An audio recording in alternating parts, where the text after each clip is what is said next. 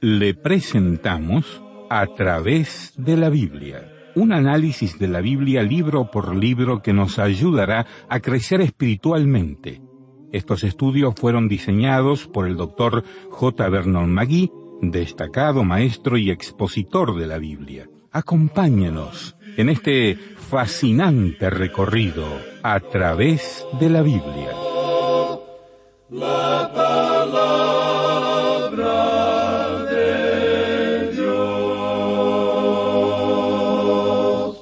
¿Cómo están ustedes? Me alegra de saludarles y darles la bienvenida a otro estudio en la palabra de Dios Todopoderoso. Hoy tenemos el final de nuestro recorrido de la carta del apóstol Santiago. Iremos a mirar, observar y aprender más en el capítulo 5 de la carta del apóstol Santiago. Capítulo 5, verso 5, ahí comenzará el recorrido y seguiremos hasta el final de esta carta. Gracias a Dios por su palabra a través de este maravilloso estudio que hoy estamos culminando. En el siguiente estudio de este programa estaremos mirando, observando, aprendiendo del contenido de Joel, la profecía de Joel en el Antiguo Testamento de la Biblia. Le adelanto que será bueno que consiga, escribiéndonos, el libro Notas y Bosquejos de la profecía de Joel en el Antiguo Testamento y apresúrese porque será un estudio rápido, breve, ya que la carta de Joel, la profecía de Joel es una profecía corta, breve, y esos tres capítulos de Joel pasarán rápido. Así que a moverse, a escribir, a solicitar el libro Notas y Bosquejos de Joel a la dirección que le daremos al finalizar el estudio de hoy. Quiero recordarle que solamente en este mes de enero para nuestros oyentes que viven en Estados Unidos y Puerto Rico pueden adquirir por tan solo 15 dólares los cuatro CDs del libro de Santiago y recibir gratis el librito Chispas y Chismes, el poder de la lengua. Los que no viven en estos países recibirán una descarga gratuita del librito si ingresan en nuestro sitio en Internet. La dirección es www.atravesdelabiblia.org barra especial. Y ahora, ¿qué le parece si nos escribe dándonos su testimonio de la bendición que recibe al estudiar a través de la Biblia? Cuéntenos cómo Dios lo edifica, le ayuda en su vida espiritual. Escríbanos a la dirección que daremos al finalizar nuestro estudio de hoy. Cuéntenos su bendición. Hágalo como lo hacen otras personas, diciéndonos dónde viven, en qué país, en qué pueblo, a través de qué medio escuchan. Y ahora vamos a orar. Señor, gracias por tu santa palabra. Guíanos al estudiarla. En el nombre de Jesús. Amén. Continuamos hoy, amigo oyente, avanzando por el capítulo cinco de la epístola de Santiago, y sentimos cierta reticencia a dejar esta pequeña epístola. En nuestra oportunidad anterior consideramos el comienzo del capítulo cinco y observamos lo que llamamos el hostigamiento de los ricos y la inminente venida de Cristo. Pero este capítulo tiene mucho más que eso. Hay dos cosas en cuanto a los ricos que Dios condena. Él no condena las riquezas como tales, pero si ellos están acumulando sus riquezas pisoteando a los demás, entonces Dios juzgará eso. Aquí podemos apreciar unas palabras de advertencia para los ricos, para las grandes corporaciones industriales y financieras, para los grandes sindicatos laborales y también para las grandes organizaciones de la Iglesia. Y eso no solo en la forma en que logran sus riquezas, sino también por la forma en que son utilizadas. En el versículo cinco de este capítulo cinco dice Santiago, Habéis vivido en deleite sobre la tierra y sido disolutos, habéis engordado vuestros corazones como en día de matanza. Podemos decir hoy que el problema racial no es uno de los grandes problemas del mundo. No creemos que eso sea así. El color de la piel del hombre y de su raza no es lo que separa o divide a la familia humana. Todos nosotros somos miembros de la familia humana, y es una familia muy mala, por cierto, ya que tiene que soportarnos a todos, sin importar lo que somos en el pecado, ya que hemos sido concebidos en pecado. El pecado está en nuestros corazones, es parte de toda nuestra naturaleza, y eso no tiene nada que ver con las razas. Pero existe una gran división, y esta no es política tampoco. La gran división que existe hoy, que se aumenta cada vez más, es la que se presenta entre el pobre y el rico, y el poder de los ricos. Es interesante ver lo que Dios dice en el versículo seis de este capítulo cinco de la epístola de Santiago. Habéis condenado y dado muerte al justo, y él no os hace resistencia. Ahora, ¿qué se puede decir en cuanto a esto? Nosotros no formamos parte de los círculos íntimos, pero cuando observamos a nuestro alrededor, parece como si hubiera una estructura de poder que manipula a los gobiernos, que manipula la economía. Pero lo importante de notar en este versículo es que dice, y Él no os hace resistencia. El rico hace lo que quiere en el presente, y lo mismo ocurre con el pecador. Eso era algo que molestaba a David. David dijo que el impío se extendía como laurel verde, y no solo eso, sino que ellos no tienen cambios. David dice, si yo alguna vez hago algo malo, recibo mi castigo. Dios me lleva a un lugar aparte y me da mi merecido. Y amigo oyente, tengo muchos cambios en mí. Pero el rico continúa haciendo las mismas cosas y nada lo detiene. Y ese es el juicio de Dios sobre él. Dios no lo está castigando ahora, pero usted puede notar que dice que los transgresores serán destruidos. Es algo tremendo. Las riquezas nunca trajeron felicidad a la humanidad. Y eso es lo importante de lo cual Él está hablando aquí. El caso entonces es que Dios no les hace resistencia. ¿Qué es lo que los creyentes, qué es lo que nosotros podemos hacer en el presente? ¿Debemos acaso unirnos a una organización o debemos buscar un buen gobierno? Por supuesto, debemos estar del lado del buen gobierno. Debemos mostrar interés y elegir a los hombres mejores, si se puede usar esa palabra mejores con los políticos. Pero si nos preguntamos qué podemos hacer, debemos escuchar lo que Dios tiene que decir. Él se dirige ahora a sus hijos. Y aquí en el versículo siete de este capítulo cinco de la epístola de Santiago leemos Por tanto, hermanos, tened paciencia hasta la venida del Señor. Mirad cómo el labrador espera el precioso fruto de la tierra, aguardando con paciencia hasta que reciba la lluvia temprana y la tardía. Dios tiene mucho que decir en cuanto al hecho de que cuando Cristo venga a tomar posesión de su reino, los pobres van a recibir un buen trato, el trato correcto, un trato honrado por primera vez en la historia del mundo. Y eso era algo que todos los profetas enfatizaron y mencionaron y que nosotros señalamos cuando estudiábamos los profetas. Usted recordará que el profeta Isaías dice en el capítulo once de su libro, versículo cuatro, juzgará con justicia a los pobres y arguirá con equidad por los mansos de la tierra. Amigo oyente, los pobres no han recibido buen trato todavía. Si usted piensa que la solución está en cambiar de un partido político a otro, pues se va a desilusionar. No queremos ser pesimistas, pero amigo oyente, usted siempre va a estar mirando a la humanidad, es decir, a hombres que están buscando obtener poder y dinero. Sabemos bien lo que dicen, pero ellos no cuidarán de los pobres. La única esperanza de ellos es el Señor Jesucristo. Si hay algún grupo de personas que debiera estar interesado en el Señor Jesucristo, ese grupo debería ser formado por los pobres de la tierra, porque Él es quien les tratará de la manera de vida cuando Él establezca su reino en la tierra. Podríamos multiplicar las escrituras que hablan de esto, todos los profetas, e inclusive cuando Él vino, Él dijo claramente que los pobres estarían en su reino.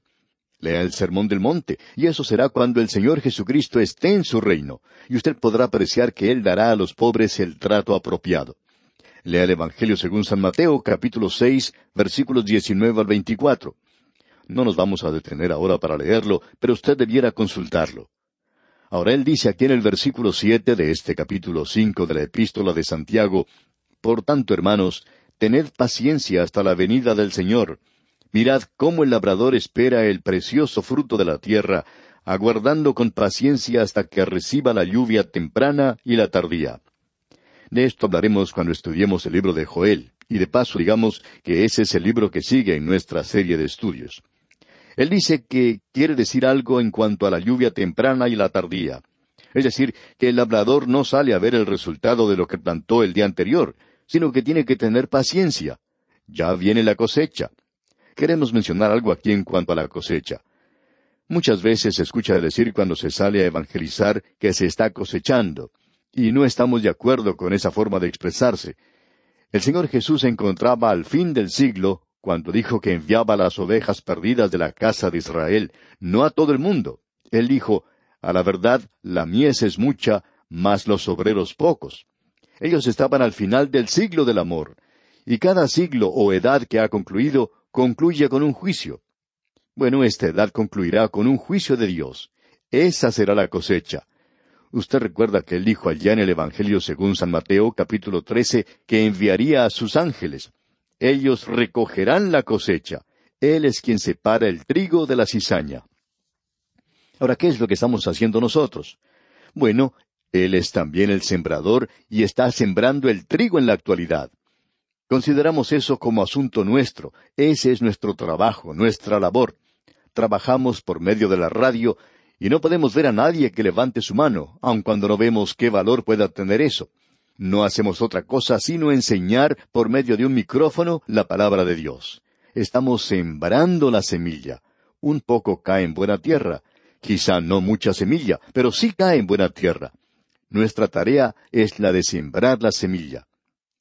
Y ahora en el versículo ocho de este capítulo cinco dice Santiago, Tened también vosotros paciencia y afirmad vuestros corazones, porque la venida del Señor se acerca. Debemos vivir en la luz. Esa es la enseñanza a través de todas las escrituras, la venida de Cristo. Luego en el versículo nueve leemos, Hermanos, no os quejéis unos contra otros, para que no seáis condenados. He aquí el juez está delante de la puerta. Podría ser muy engorroso para usted, amigo oyente, si el Señor viniera en el momento en que usted está juzgando a alguien, y usted descubre que el Señor mismo le está juzgando a usted. Lo que él está diciendo aquí es que uno tiene que tener toda su casa en orden, tiene que tener todos sus asuntos arreglados antes de que Él venga, porque Él lo hará si usted no lo hace. Y luego en el versículo diez de este capítulo cinco de la Epístola de Santiago leemos Hermanos míos, tomad como ejemplo de aflicción y de paciencia a los profetas que hablaron en nombre del Señor. Recuerde, los profetas son un ejemplo para nosotros. Ellos sufrieron y demostraron paciencia. Y en el versículo once dice, He aquí tenemos por bienaventurados a los que sufren. Habéis oído de la paciencia de Job y habéis visto el fin del Señor, que el Señor es muy misericordioso y compasivo. Dice aquí, He aquí tenemos por bienaventurados a los que sufren. Habéis oído de la paciencia de Job. Eso es todo lo que conocemos en cuanto a Job, su paciencia. Hemos oído de eso. Pensamos que Job era un hombre muy impaciente. Eso lo apreciamos al leer su libro. Pero en realidad Job aprendió a ser paciente. Él era un hombre impaciente, pero aprendió la paciencia. Y aquí dice, habéis oído de la paciencia de Job y habéis visto el fin del Señor, que el Señor es muy misericordioso y compasivo. Usted tiene que leer hasta el fin de las pruebas de este hombre para ver que él aprendió una gran lección. Y aquí en el versículo doce de este capítulo cinco dice Santiago, Pero sobre todo, hermanos míos, no juréis ni por el cielo, ni por la tierra, ni por ningún otro juramento, sino que vuestro sí sea sí, y vuestro no sea no, para que no caigáis en condenación. Es decir, que cuando uno dice que va a hacer algo, tiene que ser de la misma manera como si lo estuviera diciendo en los tribunales y se hubiera comprometido a decir nada más que la verdad. Así es como debe ser su conversación, amigo oyente. Nuestra palabra tiene que tener tanto valor como si hubiéramos puesto nuestra firma en un contrato. Y ahora en el versículo trece dice, ¿Está alguno entre vosotros afligido? Haga oración. ¿Está alguno alegre? Cante alabanzas. Los afligidos tienen que orar y los alegres deben cantar. Esto debería responder a esa pregunta de si uno tiene el derecho de decirle a la gente en una reunión, bueno, a ver, todos sonrientes ahora. Un director de canto acostumbraba decir eso siempre, y por eso perdió su trabajo. Especialmente en una reunión de semana, cuando la gente que va a la reunión han tenido un día difícil de trabajo y no tiene la obligación de estar sonriendo siempre. Los afligidos, vemos aquí, tienen que orar. Los alegres deben cantar. No es necesario fingir una cosa o la otra. Hay personas que van a la iglesia y luego tratan de lograr algún entusiasmo. Amigo oyente, ese entusiasmo tiene que estar allí antes de ir a la iglesia, y no es necesario tratar de sonreír solo para complacer a algún director de canto. Bueno, sigamos. El versículo catorce dice, ¿Está alguno enfermo entre vosotros? Llame a los ancianos de la iglesia y oren por él, ungiéndole con aceite en el nombre del Señor. Hace ya algún tiempo tuvo lugar una tragedia de la cual queremos hacer mención. Un niño estaba enfermo y necesitaba insulina para poder vivir, pero su padre, diciendo que Dios le iba a sanar, arrojó a un lado la medicina de su hijo. Luego el niño murió. Después este hombre, que tiene que haber sido muy fanático, dijo, El Señor le va a resucitar porque mi hijo ha sido ungido. No sabemos de dónde sacó eso porque no se lo enseñaron en la iglesia. Cuando uno es sanado de una enfermedad, amigo oyente, es porque esa es la voluntad del Señor. Nos tenemos que hacer la siguiente pregunta. ¿Es la voluntad de Dios de sanar a todo creyente que se enferma? Si usted responde que sí, y usted sigue esa forma de pensar hasta su conclusión lógica, tiene que reconocer que esa persona, ese creyente, no morirá nunca.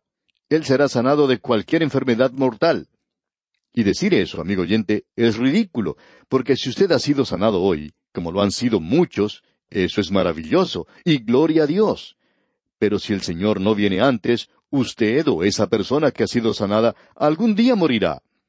Amigo oyente, es un engaño cruel contra algunos creyentes sencillos el decir que todos los creyentes van a ser sanados por Dios. Lo que él está diciendo aquí es algo interesante. Lo que dice es muy claro y no es ninguna pregunta. ¿Está algún enfermo entre vosotros? Llame a los ancianos de la iglesia y oren por él. Bien, que vengan los ancianos y oren. Eso es una cosa. Y algo aparte es lo que sigue, ungiéndole con aceite en el nombre del Señor. Ahora esta palabra que se usa aquí como ungir necesita ser explicada. Hay dos palabras que se traducen como ungir. Una de ellas se usa en sentido religioso. Una de ellas es la palabra griega creo, de la cual viene Cristos. Cristo fue el ungido. Y eso quiere decir ungir a alguien con un aceite o ungüento perfumado, y es usado así cinco veces en el Nuevo Testamento. Se refiere a la unción de Cristo por el Padre Dios con el Espíritu Santo. Ahora existe otra palabra, y esa es la que se utiliza en este versículo, Alepo, y uno encuentra que se utiliza muchas veces podemos mencionar una referencia ya en el Evangelio según San Mateo, capítulo seis, versículo diecisiete, donde dice, Pero tú, cuando ayunes, unge tu cabeza y lava tu rostro. Y todo lo que se indica allí es ponerse un poco de aceite en la cabeza para lucir bien. Ahora debemos decir lo siguiente cuidadosamente. Según Trench, Alepo es lo mundano y lo profano. La otra palabra, creo, indica una palabra religiosa o sagrada. Aquí tenemos Alepo e indica frotar con aceite. Usted recuerda que cuando enfermó con llagas Ezequías, él se puso aceite en ellas. Lo que Santiago está diciendo en efecto es lo siguiente. Llame a los ancianos para que oren y luego consiga el mejor médico que pueda encontrar. Eso es exactamente lo que está diciendo. Hay algunos que piensan que es necesario llevar a cabo una ceremonia en la cual se derrama un poco de aceite como si eso tuviera algún mérito. Pero no es así, y Santiago es demasiado práctico para usar eso. Él es lo suficientemente práctico y es un hombre de oración. Por eso dice, llame a los ancianos para que oren. Veamos ahora lo que dicen los versículos quince y dieciséis de este capítulo cinco de Santiago. Y la oración de fe salvará al enfermo, y el Señor lo levantará, y si hubiere cometido pecados, le serán perdonados. Confesaos vuestras ofensas unos a otros, y orad unos por otros, para que seáis sanados. La oración eficaz del justo puede mucho. No tenemos tiempo para entrar en mucho detalle aquí, pero solamente quisiéramos señalar que Santiago está destacando una vez más la fe. Usted recuerda que allá al principio de su epístola, en el capítulo uno, versículo seis, dijo, pero pida con fe, no dudando nada. Y en este versículo que acabamos de leer dice, y la oración de fe salvará al enfermo y el Señor lo levantará. El Señor lo levantará siempre y cuando esa sea su voluntad porque el Señor puede tener otro propósito para ese enfermo. El Señor puede aún glorificarse en la enfermedad de esa persona. Así es que es necesario que tengamos esto en mente. Luego dice, y si hubiere cometido pecados, le serán perdonados. Le serán perdonados una vez que acepte a Cristo Jesús como su Salvador personal. Luego dice Santiago en el versículo 16 de este capítulo 5, Confesaos vuestras ofensas unos a otros. Y aquí es necesario que establezcamos una diferencia. Usted, amigo oyente, confiesa sus pecados a Dios, pero debemos confesar nuestras ofensas o nuestras faltas los unos a los otros. Si yo le ofendo, amigo oyente, entonces yo tengo que confesarle eso a usted. Pero no debo confesar mis pecados ante usted y no quiero que usted me confiese sus pecados a mí tampoco. Usted se los confiesa al Señor. El apóstol Juan dice que si confesamos nuestros pecados, él, o sea el Señor, es fiel y justo para perdonar nuestros pecados y limpiarnos de toda maldad. Nosotros, amigo oyente, no podemos perdonar pecados. Y aquí en este versículo 16 del capítulo 5 dice Santiago, Confesaos vuestras ofensas unos a otros y orad unos por otros para que seáis sanados. La oración eficaz del justo puede mucho. Santiago era un hombre de oración, se le llamaba rodillas de camello. Y luego tenemos a otro gran hombre de oración en los versículos 17 y 18 de este capítulo 5 de Santiago. Elías era hombre sujeto a pasiones semejantes a las nuestras, y oró fervientemente para que no lloviese, y no llovió sobre la tierra por tres años y seis meses. Y otra vez oró, y el cielo dio lluvia, y la tierra produjo su fruto. Y puede usted imaginarse esto, amigo oyente. Elías pronosticó el tiempo por tres años y no llovió. Ese ha sido el mejor pronóstico meteorológico que jamás haya existido. Y no volvió a llover hasta cuando él oró de nuevo. Ahora usted, amigo oyente, es la misma clase de persona que Elías. Él no era un superhombre, sino sujeto a pasiones semejantes a las nuestras, como dice aquí Santiago. Pero era un hombre que oraba con pasión, y esa, amigo oyente, es la clase de oración que necesitamos en el presente. Ahora los dos últimos versículos de la epístola y de este capítulo cinco, los versículos diecinueve y veinte dicen Hermanos, si alguno de entre vosotros se ha extraviado de la verdad, y alguno le hace volver, sepa que el que haga volver al pecador del error de su camino, salvará de muerte un alma, y cubrirá multitud de pecados. Ahora es necesario aclarar que Santiago no está diciendo que aquel que lleva a una persona a Cristo va a recibir el perdón de sus pecados, sino que aquel que va a Cristo es quien recibe el perdón de sus pecados. Porque se supone que la persona que lleva a otra persona a Cristo ya ha recibido el perdón de sus pecados cuando él mismo aceptó a Cristo como su Salvador personal. Bien, amigo oyente, con esto finalizamos nuestro estudio de la epístola de Santiago. Y es nuestra esperanza que este estudio le haya acercado más a Dios, fuente de toda santidad. Es nuestra oración que Dios continúe bendiciendo su vida en gran manera. Y así terminamos por hoy. Escríbanos y cuéntenos qué le pareció y cómo le ayudó el estudio de hoy. Si desea recibir las notas y bosquejos de lo que estamos estudiando, Suscríbase gratis en nuestra página en Internet. Esta es la dirección a través de la biblia.org barra notas. A través de la biblia.org barra notas. Repito, a través de la biblia.org barra notas si desea escuchar nuevamente el programa o si se perdió alguno de ellos, vaya a a través de la biblia.org barra recursos. Repito, a través de la biblia.org barra recursos. A través de la Biblia.